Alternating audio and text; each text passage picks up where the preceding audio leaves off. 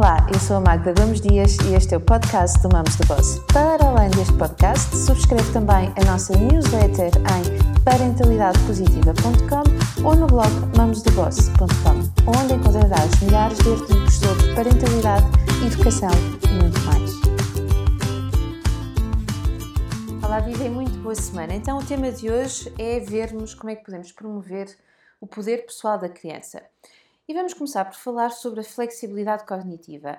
Isto de flexibilidade cognitiva é o quê? É uma competência que pode e deve ser treinada. Ela tem que ver com a nossa capacidade de vermos o outro lado da questão e de encontrarmos soluções diferentes ou novos pontos, pontos de vista, não é? Quanto maior for a flexibilidade cognitiva de uma pessoa, mais possibilidades ela tem de dar-se bem na vida. Então, como? Como é que isto é possível?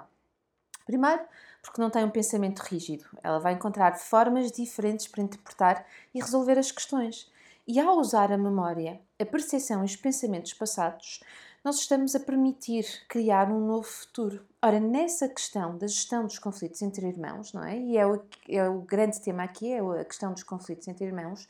Quanto mais trabalharmos esta questão da flexibilidade cognitiva, melhor.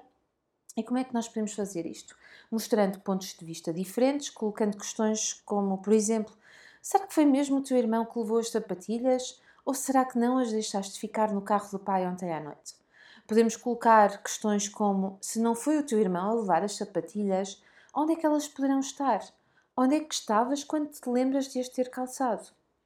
Podemos descrever as atitudes e os comportamentos da criança sublinhando os mais positivos. É impressionante Estás sempre atenta e nunca te escapa nada. Ou, por exemplo, vamos fazer uma festa surpresa para a Avó Maria. João, tu vais te encarregar, conforme disseste, da parte da decoração, e tu, Teresa, será que podes contactar os convidados e pedir segredo? E cada uma das crianças deverá atuar onde ela é melhor onde se sente mais competente e segura. Eu acho que isto para ti faz todo sentido, não é? E depois também podemos trabalhar uh, o poder pessoal da criança de que forma? Relembrando o passado e mostrarmos a cada um dos nossos filhos que em determinada altura não foi capaz de fazer uma determinada tarefa, mas que com o tempo e com a capacidade que teve de aprender, acabou por conseguir. E isso mostra que, se nessa altura foi possível, agora também o é. Lembras-te que disseste que não ias conseguir passar no teste de matemática e depois pediste explicações ao primo Luís e passaste com 16? Quem é que se esforçou? Quem é que estudou? E quem é que fez o teste e passou? Se tu, fosses capaz, se tu foste capaz de o fazer nessa altura, então já sabes do que é que precisas de fazer agora. Por outro lado, devemos também convidar os miúdos a explorarem o mundo. Nas certificações que, falo, que faço, eu falo com alguma frequência de John Bowlby e da teoria da vinculação. E no desenvolver desta teoria, Bowlby afirma que quanto mais segura a criança se sentir em relação ao amor dos seus pais, mais será capaz de fazer aquilo que todas as crianças têm de fazer, e é, que é explorar o mundo que envolve. E para que a exploração deste mundo seja segura, a criança precisa de limites, pois são eles que a protegem. Então, imaginemos que o João e o Manel estão a brincar às lutas. A dada altura, o Manel diz: Para! Mas o João continua. E o Manuel volta a pedir mais duas vezes, mas o João não parece ter compreendido. É natural. O Manuel ri e choraminga ao mesmo tempo, mas se olhássemos bem, veríamos que o rosto do irmão era mais de sofrimento do que de diversão, como o irmão não estava a conseguir compreender. O pai teve necessidade de intervir, dizendo: João, o Manel já te pediu para parares. Esta é a regra desta casa, por favor, não continues.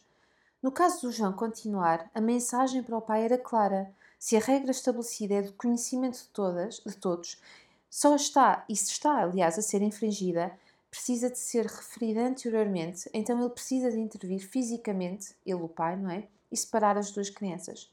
Uma outra forma que as crianças têm de explorar o mundo é experimentando diferentes papéis. Poderão experimentar a aula de capoeira do irmão mais novo ou ir a uma aula de balé da irmã mais velha. Poderão até ajudar os pais a encontrar a direção de um lugar num dia em que não têm GPS para os apoiar. Por outro lado, para que continuem a manter o desejo de explorarem o mundo, precisam de continuar confiantes.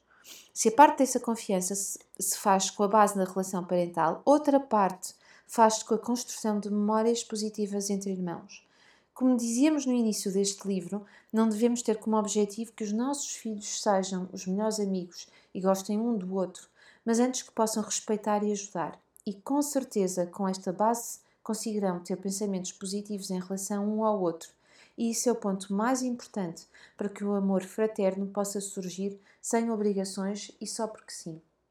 Este é parte de um capítulo livro Para de chatear a tua irmã e deixa o teu irmão em paz, como criar harmonia familiar e resolver conflitos entre irmãos, da editora Manuscrito, à venda em parentalidadepositiva.com e também a partir da manhã na certificação em Parentalidade e Educação Positivas que estamos a realizar em São Paulo. Se gostaste deste podcast, partilha, deixa os teus comentários, vemo-nos na próxima semana. Gostaste deste podcast?